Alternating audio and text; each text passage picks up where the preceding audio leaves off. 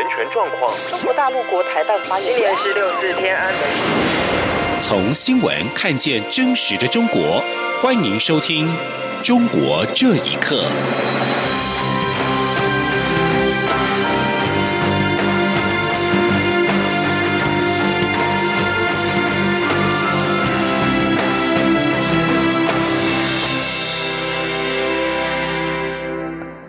各位好，欢迎收听《中国这一刻》。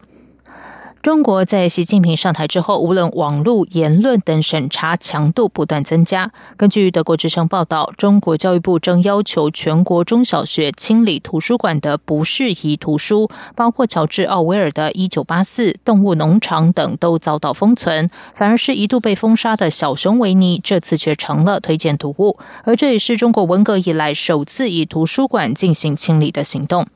该报道引用路透社所进行的访查指出，这是去年十月中国教育部发布的通知，要求全国中小学清理图书馆里非法和不适宜的图书。在一一致电询问上百所学校之后，已知至少有三十个学校都审查清理了图书馆的书籍。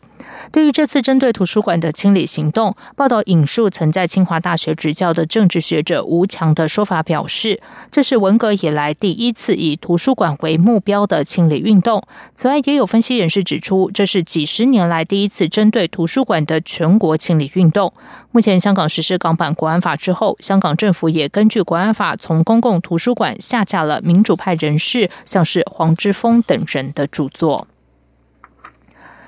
一连两天的香港民主派立法会初选，十二号晚上九点结束。主办单位在深夜十一点公布了总投票人数超过六十万，远远超过原本预计的十七万人。初选结果预计会在十四号公布。而对此，香港大学法律系副教授戴耀廷表示。港人不怕港区国安法威吓，坚持发声，希望当权者慎重的看待这次投票。大部分投票的市民则表示，这是对港区国安法的不满，因为这条法律的覆盖面太大，很可能让香港出现寒蝉效应以及文字狱等情况，希望国际社会关注。请听以下的报道：香港立法会换届选举预定九月六号举行，民主派十一、十二号一连两天举行民主派立法会初选。以便协调选出代表阵营参选的候选人，争取民主派三十五家过半数议席，以掌握议会的否决权。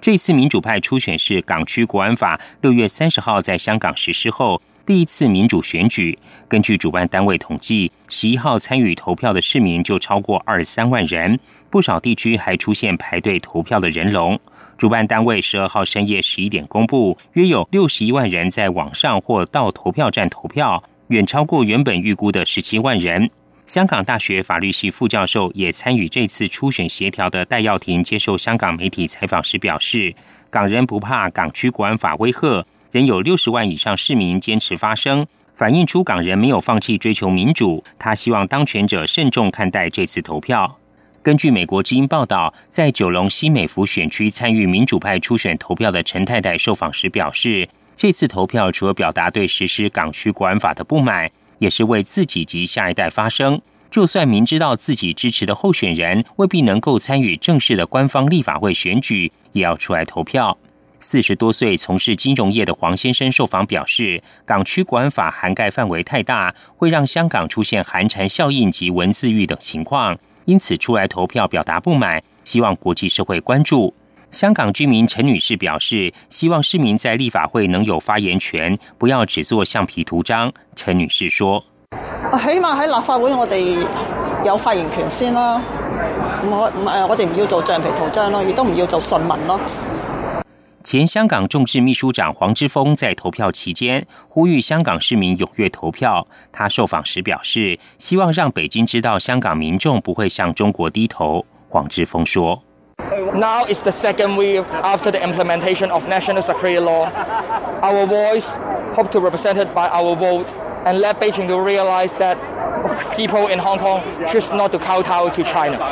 负责美孚投票站的区议员吴月兰表示，这次民主派初选投票人数远超预期，反映香港人对香港政府已经完全不信任。他说，很多投票的民众都是表达反对港区国安法，希望争取机会发声。央广新闻整理报道。官方香港电台报道，美商会在本月六号到八号就港区国安法问题访问了一百八十三名成员，占总数百分之十五。报道表示，有将近百分之四十九的受访者认为港区国安法对生意会带来负面影响，百分之三十表示考虑中长期撤资或是把业务迁离香港，另外有百分之五点五的受访者考虑短期撤资。根据报道，百分之四十一的受访成员极度关注港区国安法，主要是忧虑法令覆盖范围和执法模糊，影响香港司法独立，以及削弱香港金融中心地位等等。另外有百分之五十六认为条文比预期中还要严苛，担心域外管辖权、引渡中国及与外国势力勾结等条文。调查同时显示，百分之五十一的受访者认为法令实施后在港工作和生活更不安全，百分之四十一受访者对于香港的前景感到悲观。今天是诺贝尔和平奖得主、中国著名学者和民运人士刘晓波逝世三周年。推动新闻自由的人权团体无国界记者指出，目前至少还有十名的新闻自由的捍卫者在中国服刑，而他们的健康堪忧，如果不立刻获释，将会面临生命危险。请听以下的报道：曾获诺贝尔和平奖以及无国界记者新闻自由奖的刘晓波。两千零八年起草提倡和平改革的《零八宪章》之后，被以煽动颠覆国家政权罪判刑十一年。二零一七年因为肝癌末期获准保外就医，在同年七月十三号病逝。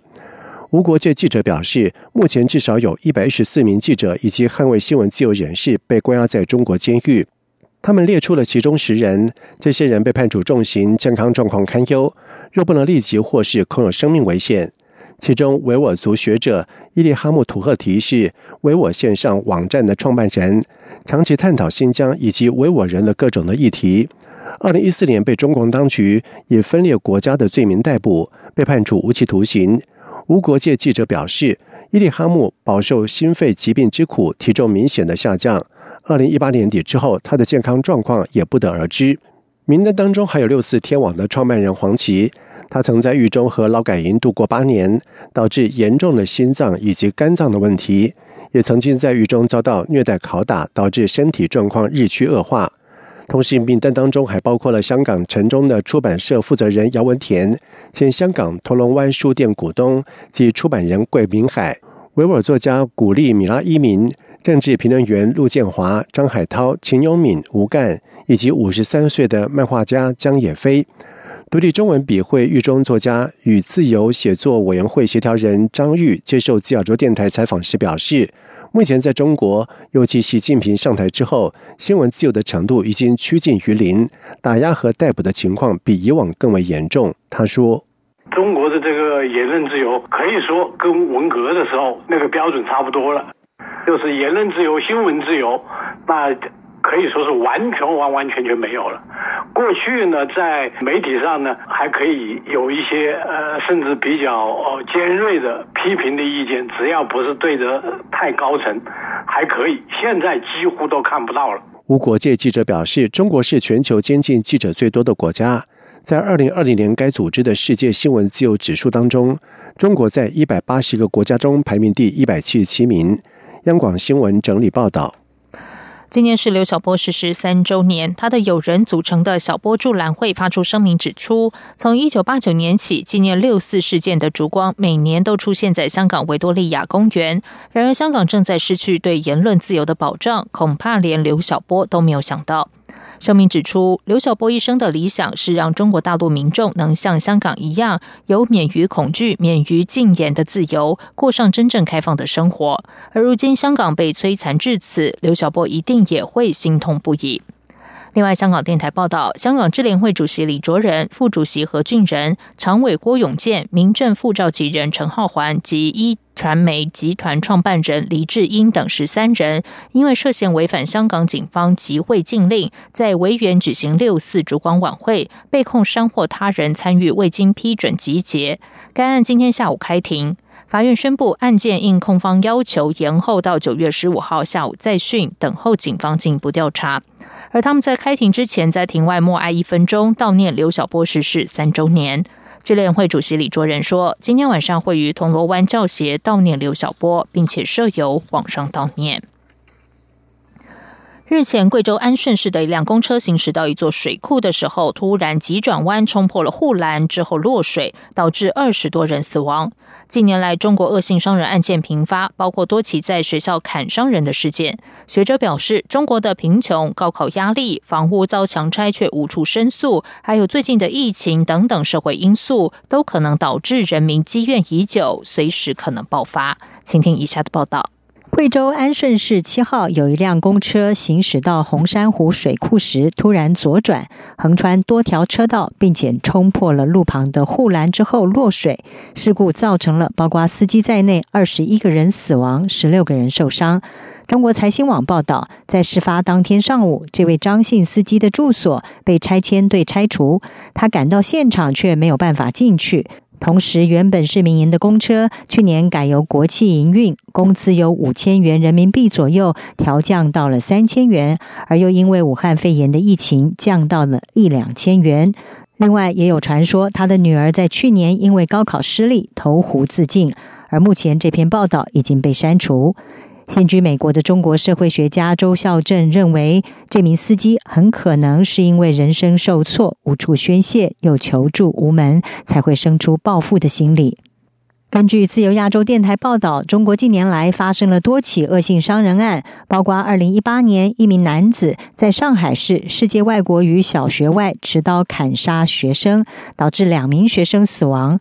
二零一九年，一名男子在北京市宣武师范第一附属小学袭击学生，导致二十名学生受伤。上个月，一名学校保安在广西的苍梧县望府镇中心小学内持刀砍伤了大约四十人。美国纽约城市大学政治学教授夏明表示：“弱肉强食的丛林法则近年来在中国社会越来越显著，而让一些边缘人群生不如死，随时可能会爆发。”经济是一个大因素，那么疫情呢又是一个大因素，可能又会遇到高考或者是贫穷，那么再会遇到政府的这些腐败，包括拆迁，那么所以你可以看到了，中国呢就说它的随机的可能引发每一个行动体了爆炸的因素了非常的多，中国社会了达尔文主义了，成者为王，败者为寇了，成为官方的一个治理主旋律了，成功都是党和国家给你创造条件的，但是你的失败了全是你个人的，都跟党和国家了没有关系。而在贵州的公车坠湖事件之后，中国交通运输部发布通报，敦促公交企业要密切的关注司机身心健康。但是，关于这一次公车事故以及驾驶员心理状况，都没有进一步的报道。财新网的报道开始触及这些问题，事后也遭到了删除。以上新闻由央广整理报道。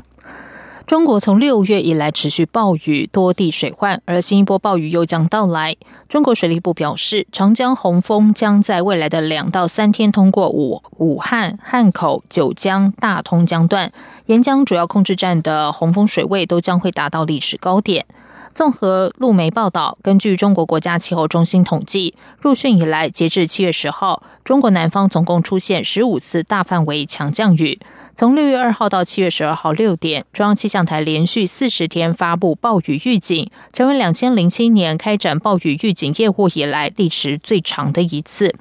中国多地日均雨量也突破了历史高峰。六月一号到七月九号，湖北、安徽、江苏、贵州、浙江、重庆、湖南、江西、上海、广西、四川等省市共计八十五站，累计降水量超过年降水量的一半。